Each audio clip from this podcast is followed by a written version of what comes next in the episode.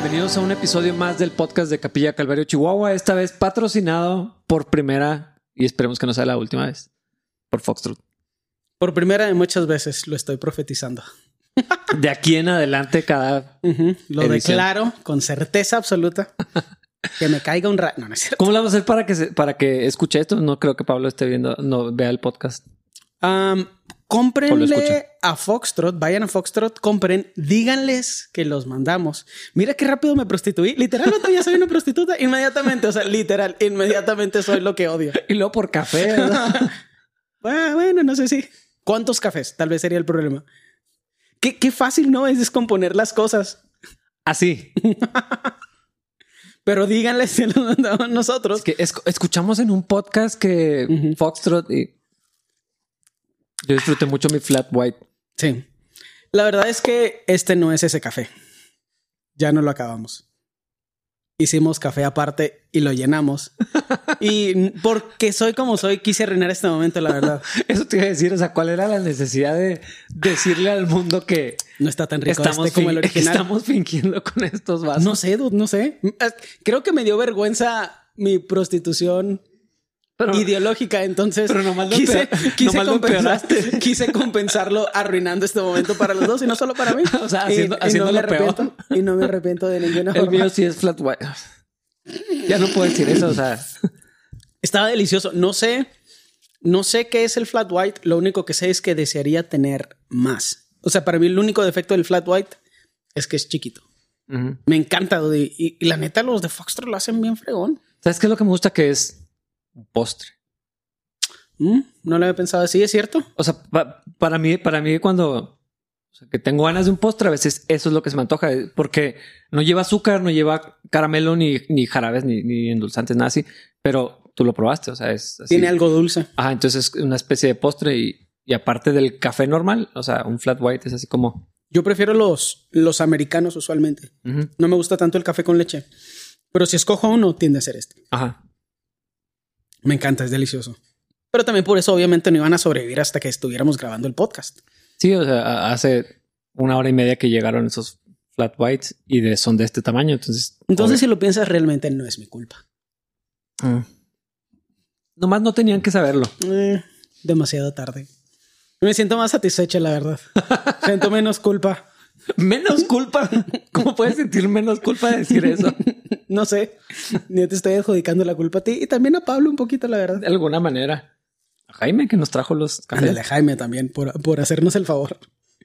No, la neta sí están mu- muy ricos. Yo sigo pensando que es el mejor café de Chihuahua. Junto con ellos están probablemente los chavos de Urban. Y hay muy buenos cafés aquí en Chihuahua. A mí me sorprende, Mm. pero siempre que voy a otro café pienso, "Ah, ¿por qué no fui a Foxtrot? Mm. Y a veces voy porque no sé por qué nos interesa tanto ir a otros lugares. ¿Sí me explico? Sí, sí, sí. Es como si ya sabes que este está bueno porque estás buscando otras cosas, pero de repente lo hacemos, o sea, pues para cambiar, ¿Por traición? ¿Por snob? tal vez. ¿Por conocer? Creo que hay gente que le gusta porque quiere tomarse fotos de Instagram en otros lados, Mm. pero a, a- a mí ayer fuimos a, fui a la mañana a Foxtrot y en la tarde fui a, a otro café y me arrepentí de haber ido al otro café, la verdad. Mm. Dije, ¿por qué no fue a Foxtrot? Pero como que había algo en mí de que, pues bueno, vamos a probar otro día fue a Foxtrot hoy. Fue un error. a lo mejor es para eso, para que sepas y valores lo que tenías. Mm, claro, claro, claro. No. para estar agradecidos. No, la neta, sí vayan, dudes. Y el servicio está muy chido. El lugar está muy padre. El lugar está muy padre. El café está buenísimo. Sí. Etcétera, etcétera. ¿Algún eslogan? Ah, ¿Buenos amigos o Foxtrot más cerca de ti. Nada que ver. un café para vivir? Vato, ¿qué estás haciendo? Literal. Muy bien, muy bien, literal. Ya, ya hay que empezar. Ya hay que empezar Vamos- a leer en a Galatas. Ya estamos muy cansados. Dios, ayúdame. Ayúdanos. Ayúdame. ¿Han escuchado esa canción? Espero que no. Espero que no, no entiendan la referencia y no la busquen. Se llama Delfín. ¿Por qué Delfín. les dices entonces el nombre? Porque les voy a arruinar la vida para siempre. Si buscan en YouTube Delfín, Delfín las, torres, las Torres Gemelas. ¿Sabes que es bien gracioso esa canción? Además de la canción en sí, se tarda como dos minutos en empezar. Y siempre que la escucho me sorprende lo mucho que se tarda en empezar. Ajá, eso la hace mejor. Kishpe con Q, búsquenla tal vez.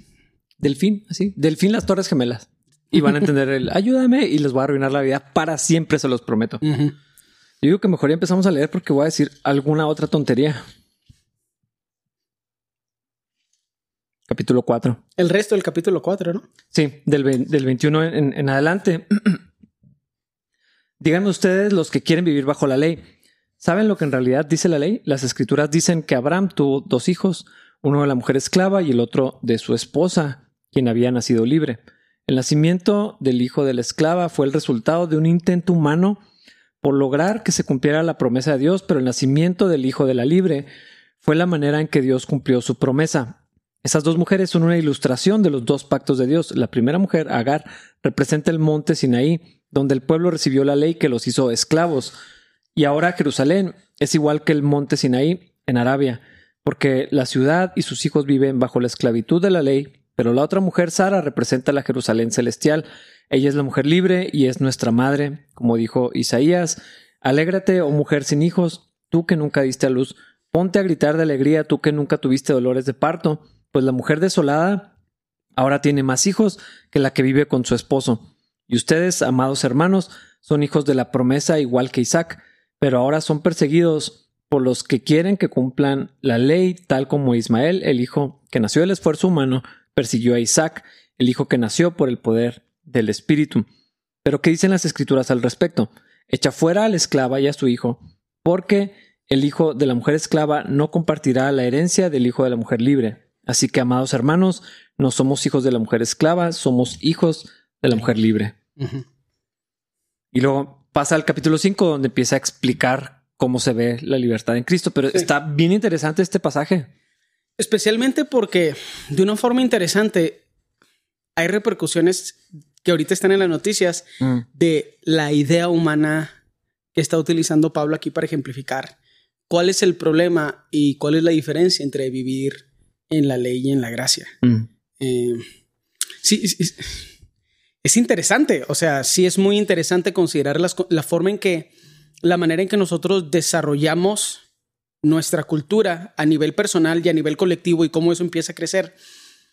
A pesar de que puede empezar con buenas intenciones, a menos a nivel consciente, tiende a tener consecuencias que conforme pasa el tiempo son incontrolables y por lo general son sistemas que tienden a decaer. Y esto es un buen ejemplo de eso. ¿Cuál fue la excelente idea que tuvo Abraham? Bueno, en realidad fue Sara, ¿no? Sí, pero es exactamente lo mismo que pasó en, en- en el jardín del Edén. Ajá. La esposa tuvo una idea que no venía de parte de Dios. El esposo no tuvo los pantalones para decirle no. Ajá, se dio Ujú. y las consecuencias son terribles. Lo interesante es cómo Dios anticipando y sabiendo todas las cosas. Ese evento familiar que de alguna manera no debió haber sucedido es la ilustración de la, de la ley de Moisés y de la ley de la gracia. Sí. Es- es- es- a mí, a mí me, me parece bastante sorprendente cómo Sí. algo que se salió de control y que donde hubo pecado, como quiera, es, es, es lo que Dios, este, es la imagen o la figura de lo que viviríamos en cuanto a los pactos de- del Señor. Y eso es interesante porque cuando lo piensas de esa forma, la Biblia agarra otro poder narrativo. Porque el hecho de que los conceptos y los preceptos bíblicos tengan no solo implicaciones a futuro, sino que puedan ser explicados retroactivamente, le da otra tangente de confiabilidad a la Biblia. O sea, esas múltiples, esos múltiples, llamémosles cumplimientos de cómo los preceptos bíblicos aplican a pesar del contexto social y el espacio temporal. Realmente deberían de ayudarnos a reconocer el poder tan increíble narrativo que hay en la Biblia.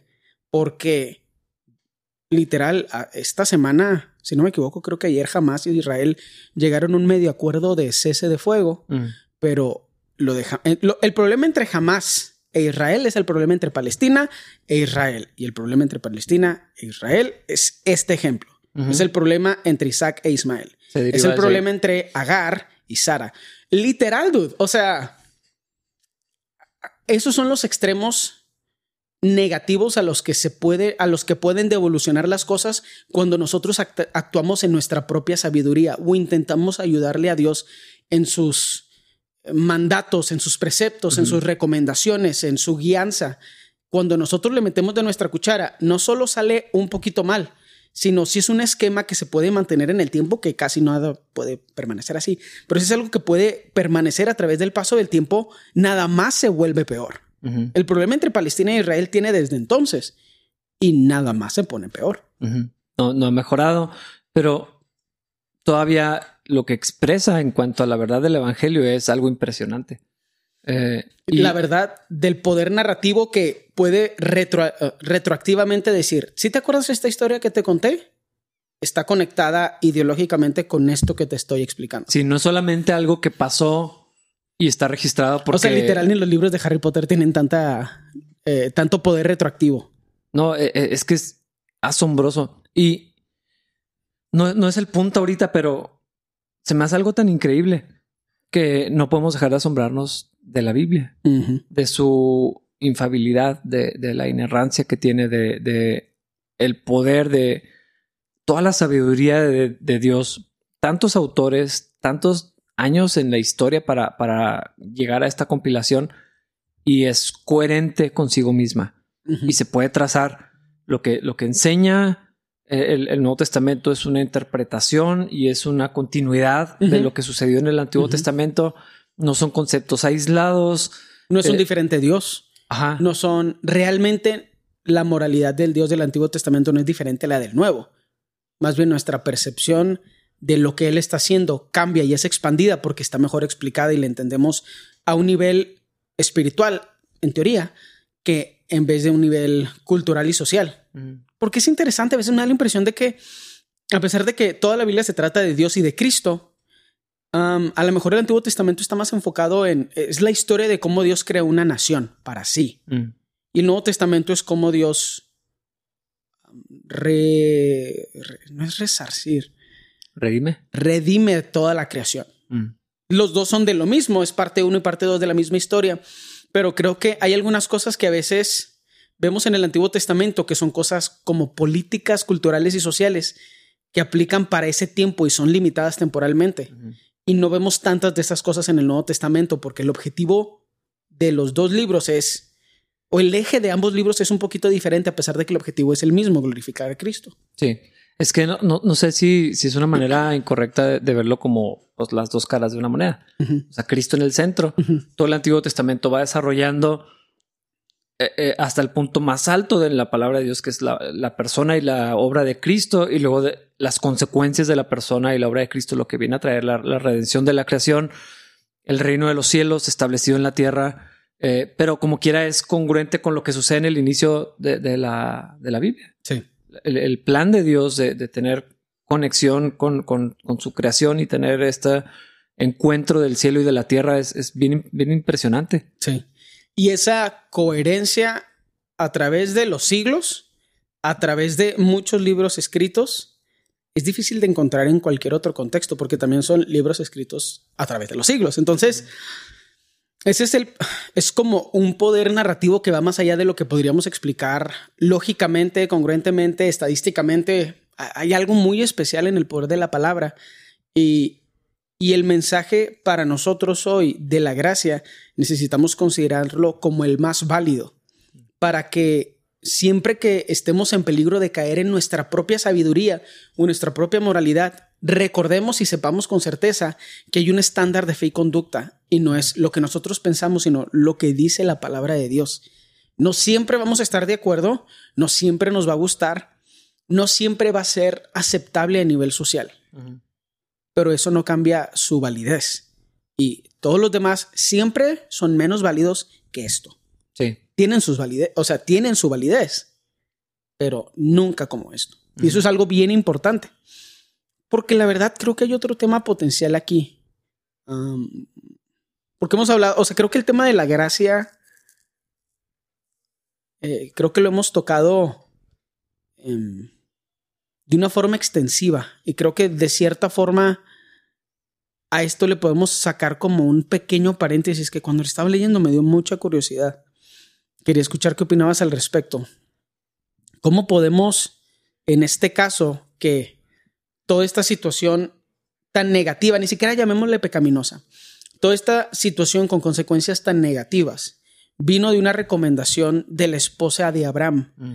Creo que hay un paréntesis, paréntesis ahí que podemos hacer o que tal vez deberíamos hacer como un consejo para nosotros mismos, como para conceptualizar las cosas, pero estaba pensando cuando leí esto, ¿cómo sé yo cuando es la voz de Dios hablando a través de mi esposa? ¿Cómo sabe ella cuando es la voz de Dios hablando a través de mí?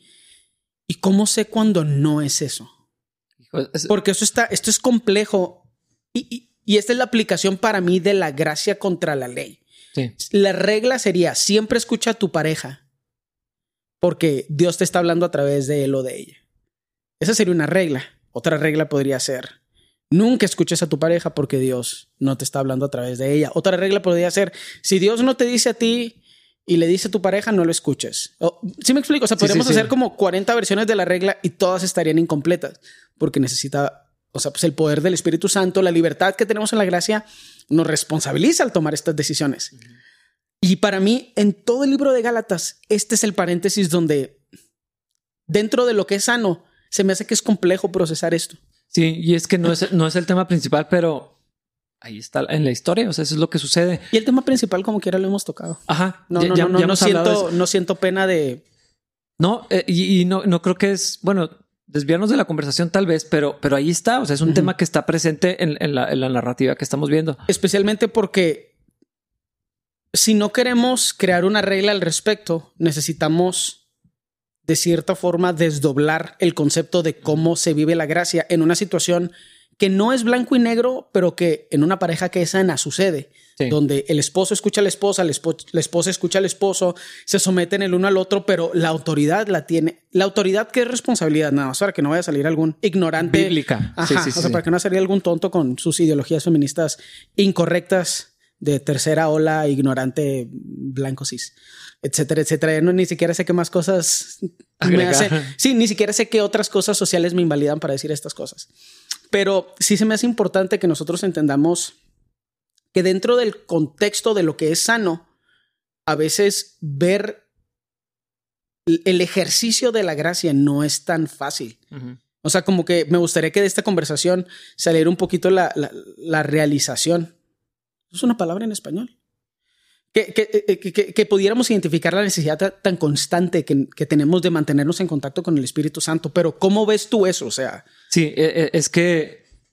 En tu matrimonio, o sea, que es algo complejo. Es que todos estos conceptos son muy padres, se pueden hablar por horas, pero luego cuando lo tienes que aterrizar en lo cotidiano, es donde se vuelve complejo. Por, por, eso que tú mencionabas. Eh, teniendo el ejemplo de Eva y de Sara, podríamos, equivocadamente, pero podríamos elaborar. Por eso el hombre está en autoridad. Que es incorrecto, porque también tenemos el ejemplo de Naval y David y Abigail. Cuando. ¿Sí era Abigail? No me acuerdo del nombre, se vieron con los nombres, pero su esposo, Naval. Sí. O sea que era un tonto. Y ella era la prudente, ella era la voz de la razón. Entonces no podemos adjudicarle esas cosas al género, definitivamente. Eh, eh, exactamente, ese es mi punto. O sea, pero tendríamos dos, dos puntos de partida bíblicos. Ajá congruentes entre sí porque el resultado fue desastroso. Pero iba a mencionar exactamente ese mismo ejemplo. Ahí está, encontramos a Ruth, encontramos a Abigail, encontramos a Esther, donde lo mejor que pudieron haber hecho pensando en, esa situación de, de Naval y, de David, lo mejor que pudieron haber hecho es haber escuchado a esa mujer. es, lo, mejor que les podía haber pasado. Deberíamos de leerlo. Tal vez sí. Samuel la historia de la historia de Esther, o sea, trata de, cómo se vea la aplicación práctica eh, eh, de, esto eh, en, una mujer. Incluso creo que en esta Biblia se llama la necedad de. Ah, mira, está en el 25 de primero de Samuel. Abigail intercede por Naval. Hay otra traducción que dice la necedad de Naval o algo así. Uh, eso suena mejor. Sí, pero mira, aquí en el 25 dice, Naval hace enojar a David. Y luego viene Abigail intercede por Naval, pero hay otra que sí dice la necedad de Naval. Por eso siempre me acuerdo de, de ese ejemplo en particular. Probablemente en el 20, en esa sección, ¿no? Es donde valdría sí, sí, sí, 25. Pues el contexto está raro. Creo que Naval estaba aprovechándose de. Dice, se enteró de que Naval esquilaba sus ovejas. O sea, hay un contexto ahí de que hay, hay un problema de, de terratenientes, llamémoslo. Ah, mira, aquí, aquí, está el, aquí está el problema en el 14. Uno de los siervos de Naval fue a decirle a Abigail: David envió mensajeros desde el desierto para saludar a nuestro amo, pero él le respondió con insultos. Estos hombres nos trataron muy bien y nunca sufrimos ningún daño de parte de ellos. Nada nos fue robado durante todo el tiempo que estuvimos con ellos. De hecho, día y noche fueron como un muro de protección para nosotros y nuestras ovejas. Es necesario que usted lo sepa y decida qué hacer, porque habrá problemas para nuestro amo y toda la familia. Naval tiene tan mal genio que no hay nadie quien pueda hablarle. Ah, ah, cuando estudiamos esta sección aquí en, en Capilla, sentí pena por nosotros los hombres, porque Naval era un tarado. Pero David no fue mejor en este momento. O sea, estaba ofendido el señor. Sí. Y luego fue a, los golpes así. O sea, como animal. Eh, eh, es que es, la expresión más pura. Por eso a todos los que tienen idealizado a David, el rey David. O sea, peor de los hombres.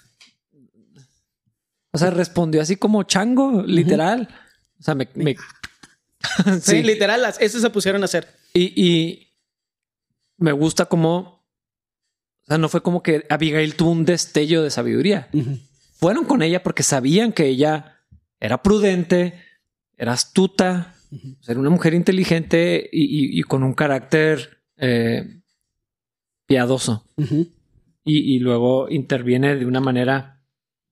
Y, pero se me hace bien interesante porque creo que ahorita cuando pensamos en astucia pensamos en manipulación.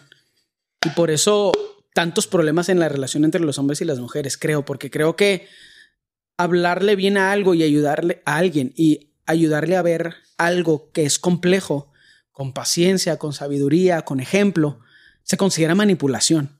Sí, todo es manipulación. Ajá, entonces los que se creen, o sea, la gente con problemas de egocentrismo se cree que pueden, si son hombres, creen que pueden manipular a las mujeres. Si son mujeres, crees que, creen que pueden manipular a los hombres y es, y es raro que esa gente crea que pueden desarrollar una relación sana en función de la manipulación y luego viven las consecuencias de eso. Esto es otra cosa, o sea, esto es una subordinación santa. El, Señor dijo que fuéramos astutos como serpientes.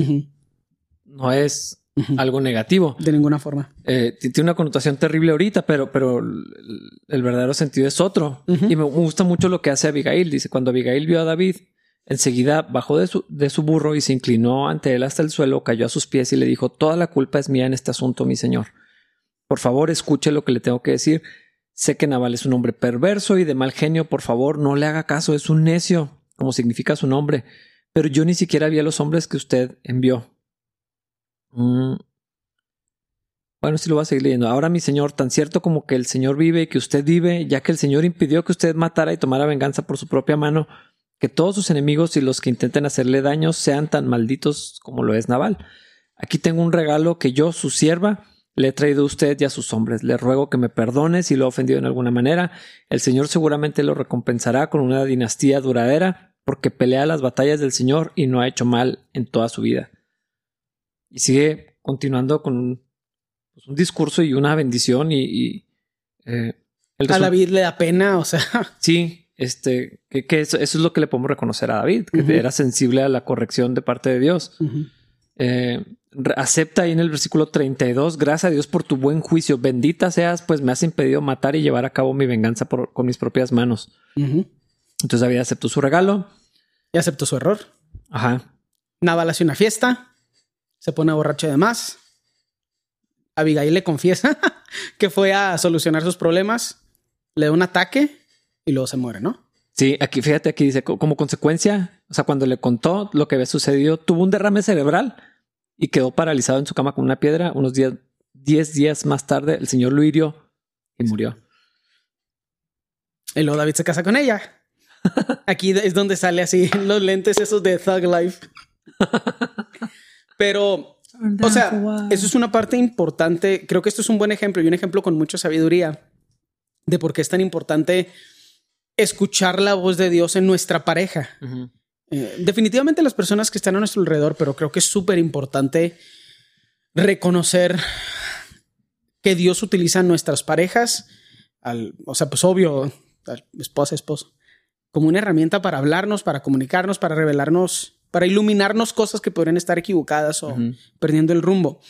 El detalle es que también tenemos estos ejemplos donde sale mal. Sí, es que no es, no es tan, pues no es tan sencillo, es, es comunión con Dios, es dirección y sensibilidad al Espíritu Santo, sometimiento al Espíritu Santo.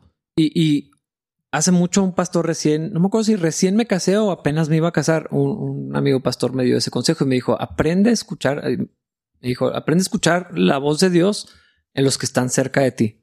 me lo dijo así como, y me dio, me, dijo, Dani, tu hermano, porque ah, me iba a casar apenas.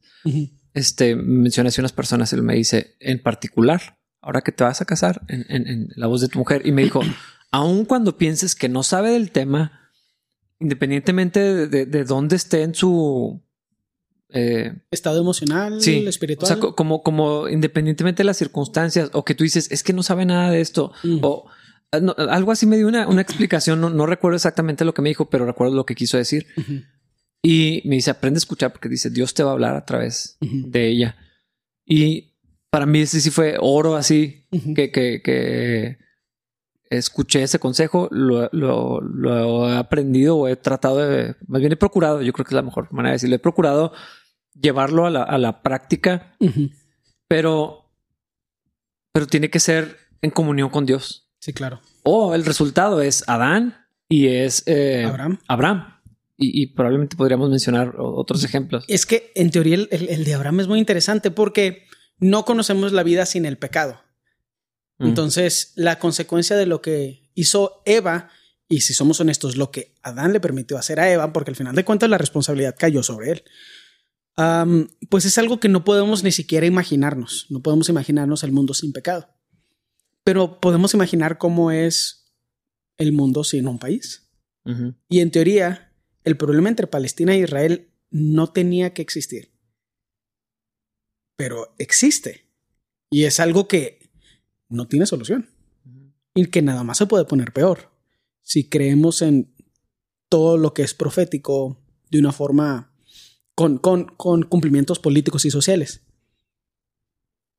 Y pues nada más no tenía que pasar.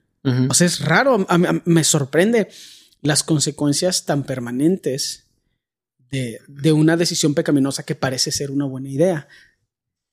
Y es que mira, vamos a construir la historia. Que la, Biblia nos, nos limita en lo, en lo que nos da de información, pero sabiendo cómo podría pensar una, una persona, pueden ser varias, varias cosas. No habían tenido hijos. Y estaban bien grandes. Entonces el deseo de tener un hijo, estoy seguro que, estaba allí. Pero además, Dios había prometido que lo iban a tener. Sí. Entonces, esa idea de, pues no, no vemos que pase nada, a lo mejor hay que hacer algo. Mm, híjole, Cave, es que ese es mi punto, dude. O sea, yo vivo eso. Estoy seguro que tú también, de que Dios dijo que iba a hacer esto y luego no está pasando nada y empiezas a cuestionarte, o sea, la existencia. Si nos dijo Dios eso. Ajá. Tenemos que nosotros dar pasos de fe, que, que creemos que eso es algo que existe. yo siento que en este caso es muy obvio que ese no era el paso de fe, pero es muy obvio para nosotros porque tenemos la historia. Sí, pero... ¿Por qué creer que era obvio para ellos? Ajá, cuando te pones en, en, los zapatos de, de, de, ellos, me parece que es un argumento lógico, que fue exactamente lo que pasó en, en el jardín del Edén bueno, tiene sentido. O sea, eh, eh, Eva fue engañada, pero fue engañada en su razonamiento. Sí, sí, no fue, no le hicieron tonta. Ajá. Le dieron, le vendieron bien un producto malo. Sí, o sea, no le dijeron, eh, cierra los ojos, abre la boca. o sea, fue, tiene sentido por esto y por esto, está segura, se, puso en cuestión lo que Dios dijo. Tal vez tú puedes hacer una parte, tal vez, y entonces se distorsionó todo.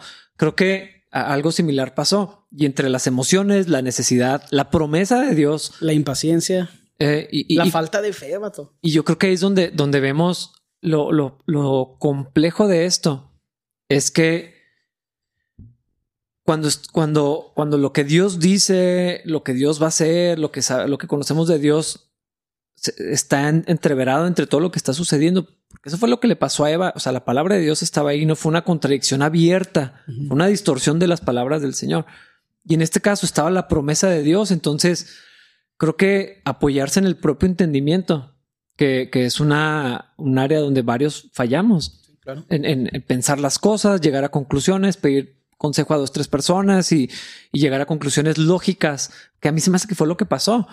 De, de alguna manera, Sara lo estuvo pensando, para, para mí eso es lo que sucedió, o sea, lo estuvo pensando, pensando, porque como fue su idea y finalmente llegó a la conclusión, yo no le puedo dar a, a- a mi esposo la manera en que Dios cumpla su promesa. Eh, O sea, que lo escuchas y no tiene sentido. O sea, pues sí, no se supone que lo hagas tú. pero ellos de alguna manera llegaron a... a- conclusión. ella llegó a esa propuesta Y convenció a Abraham. Ajá, y a Abraham le pareció buena idea. Y, y, y no creo que haber sido algo sencillo. eh, por, por eso creo que hay algo de moralidad en, en esto, donde ella, o sea, ¿quién quiere, qué esposa quiere que su esposo se involucre con otra mujer? Nadie, ninguna, en su sano juicio. Pero eso fue literal lo que le propuso Sara a su, a su marido. Y de alguna manera ella quería que estaba haciendo algo correcto Sí. quería que Dios cumpliera su promesa, quería que Dios bendijera su descendencia. A lo mejor, pues no, no, no era biológicamente suyo, pero ella lo iba a cuidar porque era la promesa de Dios. Todas estas cosas que me imagino que pudieron Sí, haber claro, pensado. claro. Y Abraham tampoco se nos dice, no, no, más bien, no es cierto, no recuerdo si aceptó inmediatamente, si lo cuestionó, si lo pensó, si lo platicaron, si se lo llevó a consultar en la almohada, pero lo que sabemos es que dijo, va, suena una buena idea. Lo habrá consultado con Dios. O sea, ¿cómo? Es que esa es la parte donde. Yo, yo estoy seguro que no, me atrevo a decir que no, porque difícilmente si hubiera intentado alinearse con, con el Señor, Ajá, Dios le habría dicho, no, tú espérate. Que te Ajá. dije". eh, o sea, se desesperó, vio que era lógico, que era obvio, eh, y, y entonces Es que qué raro. O sea, le pareció lógico, pero no tiene sentido. O sea, ajá, luego Agar empieza a tratar mal a Sara. Literal, vemos esa historia bastantes veces en la Biblia. Y es así que ah, habías conocido a un humano antes. O sea, ¿qué pensaste que iba a pasar? ¿Cómo, cómo llegaron a la conclusión que era buena idea? Entonces, para- regresando hacia al punto en, en lo práctico, ¿cuándo debes de escuchar a tu esposa? Yo creo que escucharla siempre, pero, pero si, si te desconectas de, de- de- de la comunión con Dios y, y de la atención al Espíritu Santo, yo creo que la llenura del Espíritu no es un momento místico, sino es ceder al Espíritu Santo. Sí. Constantemente Sí, exactamente. Dar lugar continuamente al, al- al Espíritu Santo. Eh, y, y entonces, de alguna manera, es como, como encender otra, otra luz, el, el consejo de, tu esposa. Sí. Y, y de lo que estabas viendo, que está limitado, que está corto, de alguna manera ves un panorama más amplio, más, más completo. Sí, consideras algo que ah, puedes considerar opciones que no habrías considerado Sí. porque estabas tenso, cansado, mal enfocado. Y es que a mí, a mí me parece una necedad que, que un hombre llegue a la conclusión que no debería preguntarle acerca de algo a su esposa. Eh, o sea, es más común de lo, de lo, de lo Ah, que sí. parece. Y, y, y- y definitivamente no estamos hablando de pedirle permiso a tu esposa para hacer cualquier cosa. O sea, no, no es eso lo que estamos diciendo, Sí. es obvio, ¿no? Pero, pero, pero creo que es una necedad cuando ayuda idónea. O sea, eso es lo que aparece en los primeros capítulos de la Biblia. Esta es tu ayuda idónea, tu ayuda Sí. perfecta. El, el, eh, eh, Cristo es quien nos complementa, pero, pero nuestra pareja es, esto es lo que necesitas, porque no es bueno que estés solo, estás muy tonto. Y, y si vemos el resto del contexto de la Biblia, donde dice que una esposa es la- el que haya esposa haya el bien, o sea, es un regalo. Sí. No te la merecías. Sí. Y esto es algo que con lo que bromeo, pero también lo digo en serio a un montón de vatos. No te mereces a tu esposa. Sí. Es un regalo. Es un lo- principio bíblico real. Sí, y, y lo uso porque lo disfruto, pero yo también lo creo para mí. Y entonces decir, ah, ok, Dios me dio, una, me dio una ayuda idónea, es un regalo, no me lo merecía, Dios sabe que no era bueno que yo estuviera solo y luego no escuchar lo que tiene que decir. No, no. ¿cuál, es- ¿Cuál sería la palabra? No es usar, no aprovechar ese medio que Dios nos dio para poder interactuar con el resto de nuestras situaciones. Un medio de gracia. Sí. Eh, o sea, ca- casarte y, y- y- y no ver a tu esposa de esa manera, sí, sí me parece bastante tonto cuando Sí. es lo que Dios, o sea, vio a Adán y dijo, no. Y luego ayuda idónea. O sea, esas, esas palabras, eh, lo que necesitabas tú Sí, o lo que necesitas sí. continuamente. Eh, pero no creo que podamos poner reglas. O sea, Sí. hay días que lo que la esposa, eh, hablando de, de- yo creo que lo, lo podríamos hablar a la inversa, ¿verdad? No, no, no todo es en, en función de este orden. Eh, podrían, podrían, pod- si estuvieran hablando mujeres, podrían decir lo mismo de Sí, pero nosotros no estamos casados con hombres. Exactamente. podemos dar nuestro ejemplo. Entonces, es- es- hay, hay, hay días que es una buena opinión, tiene sentido, es un argumento, pero creo que lo que Dios está diciendo es otra cosa. Sí. Y tenemos que escuchar y seguir la voz de Dios. Sí. Porque No, y también son humanos, o sea, están sujetas, en, pues, otra vez, ellas, no- ya, ya aquí estamos hablando particularmente de nuestras esposas, están sujetas al miedo, están sujetas a, a veces a la falta de fe, están sujetas a la preocupación, de la misma forma que están sujetas a las cosas que son, a la felicidad, a la, a- al optimismo, que todas esas cosas pueden, la- las buenas y las malas, o sea, porque el optimismo y la negatividad, los dos son malos si el consejo no viene del Espíritu Santo. exactamente, sí, sí. Eh, entonces, esa es la parte que creo que puede ser difícil, porque no es que el consejo de la persona sea. El punto no es que el consejo sea bueno o malo. El punto no es que la actitud sea buena o mala. El punto es se alinea nuestra voluntad con la de Dios. Ajá, porque a veces, a veces lo que Dios está diciendo suena a la peor idea. Ujú. Y, y Deja tu tierra y tu parentela. Mala idea. sí, o sea, deja todo lo que conoces. Cuando en ese tiempo la gente vivía por clanes. O sea, no, no era, no es como ahorita. O sea, es que a veces creo que vemos el lente, olvidamos eh, la perspectiva histórica y lo vemos con un lente todo actual. Y pues irte ahorita de, de tu familia es normal, es algo que culturalmente se hace, pero cuando eran clanes, dejar a tu familia donde estaba toda tu identidad, tu provisión, tu seguridad, Y te tardabas un año en llegar a cualquier otro lugar y, también. y luego ni siquiera te dicen a dónde, Sí. porque eso lo hace peor. O sea, enviar ahorita a alguien a, cierto país o ciudad, eh, eh, en el- hablando del contexto de misiones, Es fácil. pero bueno, sabes a dónde vas y vas y visitas y, o sea, era vete y yo te digo dónde. Eh, a, ve- a veces lo que Dios dice no suena a la mejor idea. Moisés resistió el- la voluntad de Dios. Ve y dile a mi pueblo, dile a Faraón y llévatelos de aquí. Dios, ¿por qué me mandas a mí? O sea, yo soy el menos indicado. Tartamudo. Ajá, y, y no quiero tener esos problemas con Faraón. O sea, sí, tampoco quiero que me maten. Sí. Eh, eh, lo vemos en, en, en- en hechos cuando vas a ir con Pablo y luego, "Ah, señor, sí sabes quién es Pablo, ¿verdad? El que, asesino. el que mata cristianos y los lleva a la cárcel. Del cual yo soy un cristiano. Eh, suena a, a la peor idea a veces lo que Dios dice, desde la perspectiva humana y Sí, limitada. temporal, sí. Sí, sí, totalmente. Eh, Entonces, eh, por eso tiene razón. No, no importa si el consejo es bueno, porque no se trata de nuestra opinión. Y eso es lo que Proverbios 3 es una de mis secciones también favoritas en la Biblia. No, fíjate del Señor de todo tu corazón y no te apoyes en tu propio entendimiento. Sí. Porque cuando escuchamos a nuestra razón, hay consecuencias desastrosas. Sí. Es. Cuando leí este pasaje me hizo pensar en eso porque pienso. Yo te puedo dar un consejo a ti y viceversa, y ser un buen consejo, pero no ser la voluntad de Dios para lo que viene. Y eso no cambia que podría ser un buen consejo, nada más que no estamos haciendo cosas. de- en muchas situaciones no hacemos, no tomamos, o nuestro trabajo no es tomar la mejor decisión en función de lo que es logístico sino hacer la voluntad de Dios. Entonces hay algunas veces que dejamos de hacer cosas que son fáciles para hacer cosas difíciles y es difícil explicar el por qué o para qué. Sí.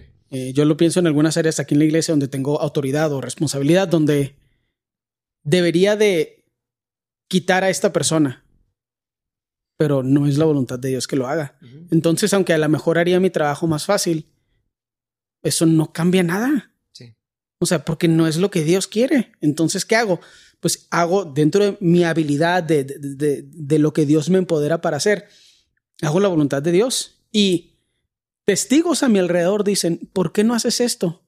Yo, o sea, esa es la parte donde yo intento, ¿cómo, cómo mantener esa relación sana? Porque siempre que hablamos de la ley y la gracia, creo que una parte importante de lo que es lógico, de lo que es legal, porque lo lógico tiende a ser legal, Sí. se, se, se, se multiplica a través del tiempo, se conceptualiza y se empuja hacia adelante culturalmente e históricamente.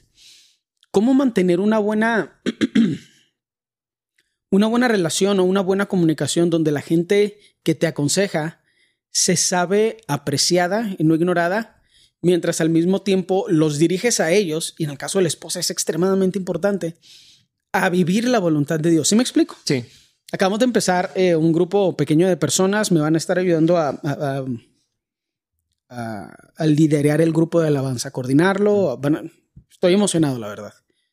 Como pocas veces me emociona el ministerio. Y de sus primeras recomendaciones creo que van a ser cosas muy lógicas y creo que muchas de ellas van a ser atinadas y vamos a aplicarlas. Pero cuando, o sea, vamos a hacer cinco en total, entonces creo que van a salir muchas veces de cualquiera de nosotros opiniones que son lógicas, enfocadas en logística, en hacer las cosas más Técnicamente mejor. Ajá. no solo técnicamente mejor, sino también más eficientes. O sea, va a salir bien, pero ¿cómo lo hacemos para que salga bien más fácil? Y eso no siempre es lo que Dios quiere. No quiere que salga mal. El punto es que pues, definitivamente el enfoque de Dios para el grupo de alabanza no es que los domingos la música esté chida. Hay algo paralelo mucho más importante, servirnos, amarnos, disipularnos, forzarnos a crecer, afilarnos, etc. ¿Cómo en tu vida personal, en el caso con Wendy, porque también es algo que creo que, que Mm. vivo con Fernie, o sea, donde a veces digo, tenemos que irnos para allá y la mejor opción es la opción B, pero tenemos que agarrar la A porque es la voluntad de Dios. ¿Cómo empatas eso? ¿Hacia dónde diriges la conversación? Porque a mí me interesa que Fernie, mi esposa, se sepa apreciada. Claro. Necesito seguir escuchando su consejo. No quiero que piense, ah, es que no le atiné, mejor no voy a dar mi opinión. No quiero que piensen eso tampoco los chavos que me estén ayudando a coordinar el grupo de alabanza. ¿Cómo fomentas eso?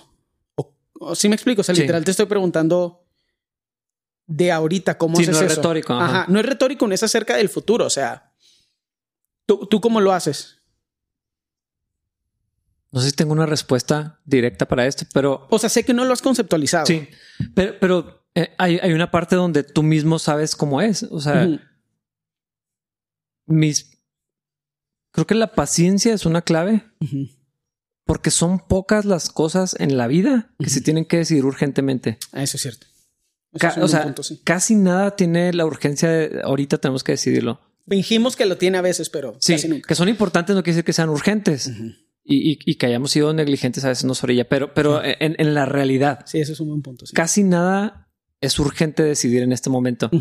Y eso es una lucha contra el ego, contra la razón y contra ciertas cosas de control y de ansiedad. Sí, la impaciencia, la falta de Sí. fe, todo eso. Sí. O sea, yo creo que ese es un factor. Y a lo que voy es que lo que hago tanto con Wendy como lo que hago con ustedes aquí en la iglesia son conversaciones que están abiertas por varios días y yo creo que lo has notado. Sí. Eh, casi nunca trato de definir nada Inmediatamente. en una sola sesión de, ya sea casual o, o intencional, le vamos a platicar Sí. de esto. Eh, y, y eso es algo que hago yo con Wendy. O sea, casi siempre los temas importantes o las decisiones que tenemos que tomar son conversaciones abiertas continuamente. Y, y entonces yo digo pensando, orando, porque eso es algo que hago mucho. Esto- Me estoy bañando y estoy pensando y estoy orando al mismo tiempo en la calle, en lo que voy manejando. Sí. A veces oro en específico y, y sigo pensando en las opciones y, y es algo que estoy tratando de hacer llevando a Dios, pero también lo hago con Wendy. Sí. Sí, Entonces- lo rebotas de ella. Entonces traigo algo en la cabeza y le digo, estoy pensando hacer esto, había pensado esto. Y yo veo que a veces no me está agarrando la onda porque no tiene sentido lo que estoy diciendo. Ajá, estás proponiendo hacer su vida más difícil o algo así. Sí, o sea, o sea, y- la vida de ustedes como familia así de que, pero ¿por qué harías eso? o a veces simple, o a veces literal no tiene sentido, o sea, no tiene orden porque Ajá. estoy pensando en voz alta Sí. y reboto ideas y luego volvemos a hablar y, y entonces entre lo que, o sea, entonces Wendy's o, o- o- o cosas en la iglesia como con ustedes son parte de un proceso. Sí. Y, y- y llega un momento donde es claro o me parece claro lo que Dios está diciendo que tenemos que hacer. Y casi nunca llego a ese punto solo. Mm. O sea, o, o si llego yo y digo, esto es lo que vamos a hacer. Ha pasado en la iglesia y pasa con Wendy. Ya estaba lista para que yo tomara esa decisión o ese cierre de la conversación, por Sí. así decirlo. Sí, y Dios utilizó situaciones paralelas, las mismas conversaciones que tuvieron y un millón de otras cosas a las que solamente Dios tiene acceso para prepararla para eso. Exactamente. Entonces, Es eh, inducción, vato. Es que yo insisto, eh, es un tema bien interesante. Nuestro aprendizaje espiritual es inductivo. mm, No es a través de la realización de conceptos y la comprensión de los mismos. Es, es experiencial, sí, pero no es repetible. Es individual. O sea, Dios y Cristo O sea, es el mejor maestro porque pueden hacer enseñanza inductiva a nivel individual, Mm. pero coordinada con todas las otras cosas que están pasando. Todas las variables, tiempo. sí. E- Es bien, es bien complejo, pero es bien padre. Y ayer lo platicaba con un grupo de, de personas. También yo he visto algo.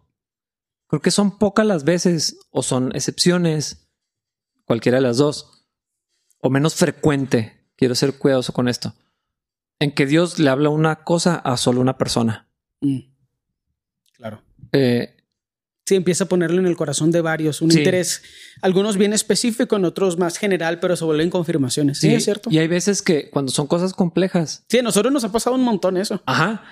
A- a- una oración que tengo en mi casa y en la iglesia es Dios tú diles o Dios tú dile. O sea, cuando es un tema difícil o algo que es eh, y no es deslindarme de responsabilidades, Dios, háblale esto. Sí. Y entonces, de alguna manera, llegamos a, co- a converger. Sí. A veces es, es una conversación continua, como pasa aquí, pero, pero también es algo que, que he visto. Entonces, cuando a mí me funciona así, y, y- y creo que hay seguridad en eso, cuando incluyes a tu esposa en un proceso que no es algo que te llevas tú dos semanas nada más pensando por ti mismo y de pronto llegas con conclusiones listas. Con un programa así esquematizado. Exactamente, o sea, un Excel, esto es lo que vamos a hacer. Eh, probablemente, tal vez hay gente que le funciona así. Sí. Tal vez hay esposas que quieran eso, pero lo que sé de las esposas, todas quieren ser parte de tu vida, de la vida de su marido, pues, y, y- y- tener comunicación y apertura y acceder a las cosas más íntimas, a los pensamientos, los temores, los deseos, los anhelos, todo eso. Y, y si, y si la haces parte de esa conversación o en un equipo de trabajo en los diferentes niveles que se permita y todo esto, eh, el resultado siempre es más confiable, eh, la, la responsabilidad, aunque esté en una persona, pero, pero hay, hay un ejercicio de, de- de repartir la responsabilidad, de llevar la carga unos de los otros Hay un proceso de discipulado en eso también. también. Y entonces, eh, eso es lo que yo hago. Es que es. Mientras lo decías, estoy pensando que la mayoría de los problemas que podemos llegar a tener en función de conclusiones incorrectas doctrinales o aplicaciones incorrectas de principios bíblicos o aún de situaciones ya de pecado y cosas por el estilo. Si necesitamos, em- o sea, la conversación en amor, la confronta, es que la confrontación en amor es una conversación, o sea, la confrontación no es gritarle a alguien definitivamente, entonces no es un regaño que puede, o sea, a veces puede ser un regaño, pero no es eso siempre. Yo digo que casi nunca es un regaño. O sea, que los regaños son, están incompletos en la gracia, no son toda la solución. Sí. Porque un regaño puede humillar a alguien, pero no lo salva, no lo cambia. Nada más el Espíritu Santo puede hacer eso. Bla, bla, bla. El punto es que está interesante porque a lo mejor la conversación y desear escuchar de la otra persona, en el caso del consejo, pero también en el caso donde alguien está fallando o parece ser que está fallando o se está desviando o parece ser que se está desviando y en todas esas complejidades que vivimos en nuestra interacción unos con otros como cristianos, porque pues Mm. nada más tenemos nuestros cin- cinco sentidos físicos. En la, en, en la conversación está la solución, en, en el pasar tiempo juntos, en rebotar ideas. En, vivir la vida juntos. O, o sea, en, en Sí. eso. O sea, Sí, yo- sí. yo- o sea, es, al- es algo que vivimos eh, nosotros con, con Dani, con, con, o sea, con, con la gente que está a nuestro alrededor. No siempre está chido. O sea, algunas veces que me preguntas, ¿cómo andas? Y yo, "Ah". Porque, o sea, pero me conoce lo suficiente como para saber que no ando como debería andar o que puedo andar preocupado. O sea, no siempre, no siempre es pecado, pero es así de que Sí, pero es, No pero es, es una manera de tocar base en algo que no quieres hablar en ese momento, pero como no es una sola sesión y después y antes no hay nada. como, O sea- ajá, como me conoces ahí. E- Entonces es, Sí. es, es más fácil y es, y es continuo y creo que ahí es donde, donde hay, hay fruto, donde hay... eh, no, no quiero inventar conceptos, pero a mí me gusta decir que todo lo que Dios hace es, es como multipropósitos. Ajá. Entonces no se trata de lo que Dios quiere hacer en tu vida ni en la mía, sino Su simul- propósito simultáneo. usándonos a todos al mismo y, tiempo. y- sí. y hay más gente involucrada, hay, hay niños, hay esposas, hay otra gente, hay equipos de trabajo, hay cosas de la iglesia, hay cosas de fuera de la iglesia, hay cafés de por medio. Y todo el, y, vato, y toda la gente tiene propósito en el cuerpo. Ajá. Y todas las partes son Y importantes. entonces se, va- se van conectando. Eh, creo que creo que las sesiones exclusivas de confrontación o de consejería tienen su lugar, en particular en mi rol ahorita como, como pastor. sí, claro. O, o, estoy seguro que te pasa. Hay, hay, personas con las que te juntas una vez y no hay tanta historia ni antes ni después. Pero creo que fuera de eso, porque es un rol que ahorita Dios me dio como pastor, eh, casi todo sucede en, en las conversaciones eh, entre semana. Oye, estaba o sea, son cosas que, que, tú lo has visto. Estoy leyendo esto y estoy pensando esto. Me, me, trae inquieto, y no sé qué hacer. Y luego a la, a la, siguiente semana, días o dos semanas, sigo pensando en esto, pero ahora por acá y, y, se va clarificando. Y a lo mejor no es como que con toda la intención, porque no es como que una agenda, pero tú ya fuiste parte de todo ese proceso. Sí. Ya lo tengo yo también en mente, ya puedo orar al respecto. Y entonces si yo te, te, digo, sabes que llegué a esta conclusión. O sea, tú no viste la pura conclusión. Uh -huh. O sea, participé del proceso. Ajá. Y, y, sí. y creo que es algo que procuro hacer con, en particular con Wendy. Y, y, pobre, porque a veces yo, yo sé, o sea, y luego hablo mucho, entonces yo sé que a veces le lleno la cabeza de cosas que a veces me dice, ¿por qué me estás platicando esto? Eh, y me escucha y es paciente y, y, y, participa y todo. Entonces, pero, pero yo o sea, yo veo el resultado de eso sí. y me siento en unidad con ella. Sí. Entonces, casi, es más, ni siquiera recuerdo, probablemente sí hay, pero no recuerdo una sola cosa que haya tenido que enfrentar yo solo porque no, no la incluí, no la tomé en cuenta. Sí, eso está chido. Y creo que ese es, creo que lo que estás describiendo es el proceso del discipulado más sano, más mm. real, más adquisible al que todos tenemos acceso no es un discipulado de vamos a leer este libro juntos, que puede ser eso también, pero mi punto es que cualquier persona puede hacer eso que estás describiendo, solo tiene que querer hacerlo.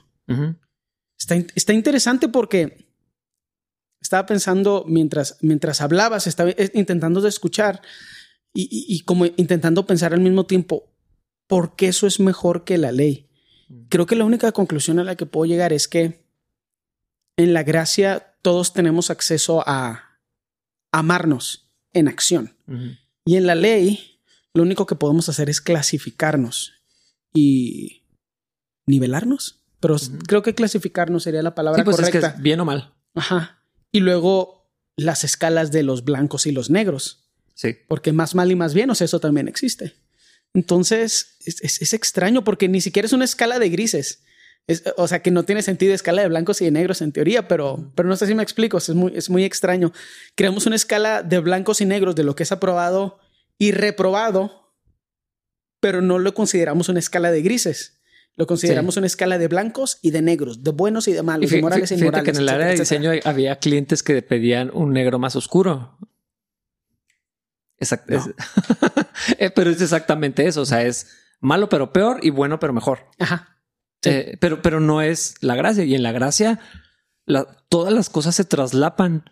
La voluntad de Dios es, es una. Uh -huh. Hay una verdad, no hay diferentes verdades, pero, pero los procesos, las etapas de vida, los, los desarrollos, lo que Dios está haciendo en cada uno y simultáneamente lo hace bien complejo. Sí. Eh, pero, pero está muy chido. Sí. Porque grace is messy. Sí. O sea, y, y a veces a veces es por, por, qué, por qué le sigues extendiendo. A lo mejor no decimos por qué le sigues extendiendo gracia, porque tal vez no nos atrevemos a decirlo así, uh -huh. pero es por qué sigues esperando algo de tal persona. Porque lo aguantas. Ajá. Eh, y, y, es eso. O sea, es Dios tal vez todavía pueda uh -huh. hacer algo y, y, así como gente tiene que ser paciente con, conmigo, como Wendy tiene que aguantar un montón de cosas.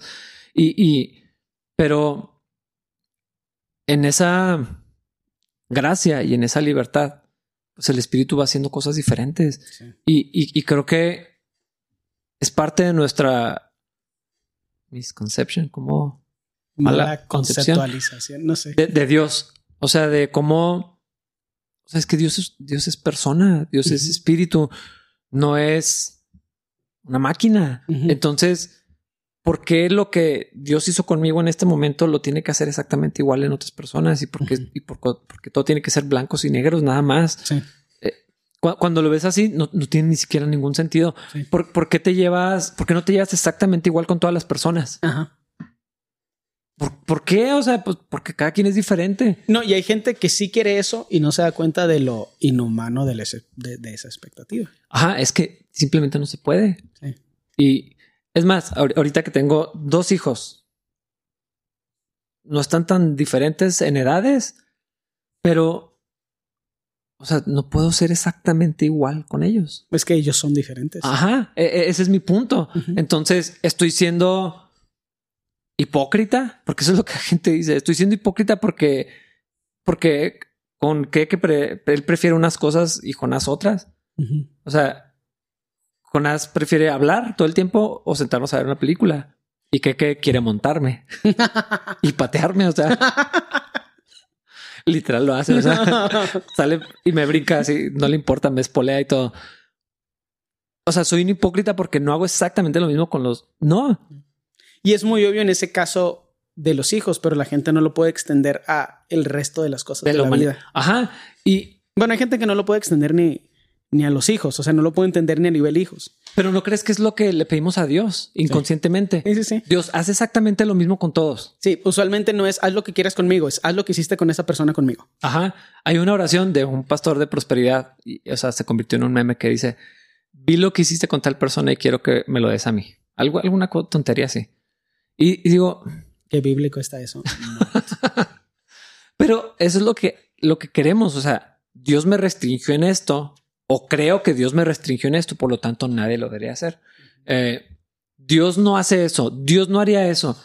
Y, y empezamos a agregar dentro de lo que es permisible por la Biblia, dentro de lo que, de, de los límites que la palabra de Dios, empezamos a agregarle un montón de cosas y lo trae a los límites que Dios da. Le, quitamos la oportunidad de que haya gracia, de que la gente se sale, nos salimos de los límites y lo fallamos y, y- y caminamos de, o sea, Sí, es, es muy interesante lo que le, lo que le demandamos a Dios en ese sentido. sí. La verdad, a mí por eso me encanta este, este pasaje, porque creo que ejemplificado las libertades que tiene el hijo de la esclava y las libertades que tiene el hijo de la mujer libre son obvias, pero creo que a veces no queremos ver la realidad de este pasaje porque no queremos aceptar sus implicaciones Sí. para nosotros y para los demás, pero es que vivimos en la gracia, dudo, o sea, pienso mucho eso, disfrutamos de la libertad de la gracia, que, que, que ese es el beneficio, eso es, un, eso es uno de los muchos beneficios de la cruz, porque hay varios, o sea, hay varios, pero el poder de la gracia sobre nosotros es algo que no se puede cuantificar de ninguna otra forma. O sea, la libertad que tenemos, la libertad de las expectativas humanas en general, ten- somos libres de eso. No siempre vivimos en esa libertad, pero somos libres de eso. Sí. No para andar en pecado, porque pues qué desperdicio de la libertad, sino para vivir la voluntad de Dios en toda su extensión, para vivir la... Yo jamás diría esto, pero es como vivir la plenitud de como la aventura de la vida, o sea, no sé, yo vivir sin temor de lo que podría pasar mal o que sí pasan cosas malas, pero sabiendo que Dios está en control de todas las cosas, es como que, eh, pues, pues sí, cosas pas- malas pasan y otras buenas y X. Pero es porque podemos, o sea, los que amamos a Cristo tenemos libertad en la gracia de Él. Y actuar como si fuéramos, como si fuéramos esclavos es, pues, no, no sé qué productividad podría tener. Ajá. Es que cuando lo dices así no tiene ni siquiera sentido. Sí, Y de alguna manera, como quiera, el corazón se va para allá Sí. todo el tiempo. sí, sí, sí. Pero está chido, o sea, creo, me- esta, esta porción me gusta por la idea, se me hace muy aplicable por el ejemplo. Sí.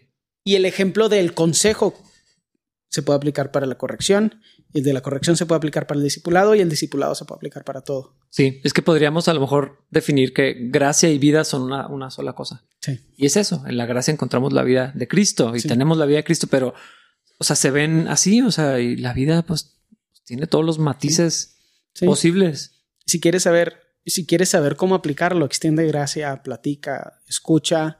Filipenses 2 asume que los demás son más valiosos que tú. Todas son esas cosas que son opuestas a la naturaleza humana, pero gloria a Dios por eso. Gracias a Dios. Sí. Y gracias a Dios por el café. En general, ¿verdad? Sí. El Foxtrot sí también, pero Gracias a Dios por los cafés que van a ser provistos. ya es un frappuccino. No, esto Como no quisiera otro nada. flat white. Ay, ay, ay, pero. Está muy gracioso porque Pablo nos diría: Pues sí, cuestan, no sé, 50 pesos. Vengan por uno. Es que tal vez sí vaya, pero tal vez no lo haga, no sé, en otra ocasión. Yo creo que sí más deliciosos gratis. Ya hay que terminar. Avísenle, por favor. Nos vemos en el siguiente eh, episodio. Que disfruten de su día. Hoy está un poco nublado. Quién sabe cuándo salga esta edición. Nos vemos. Bye.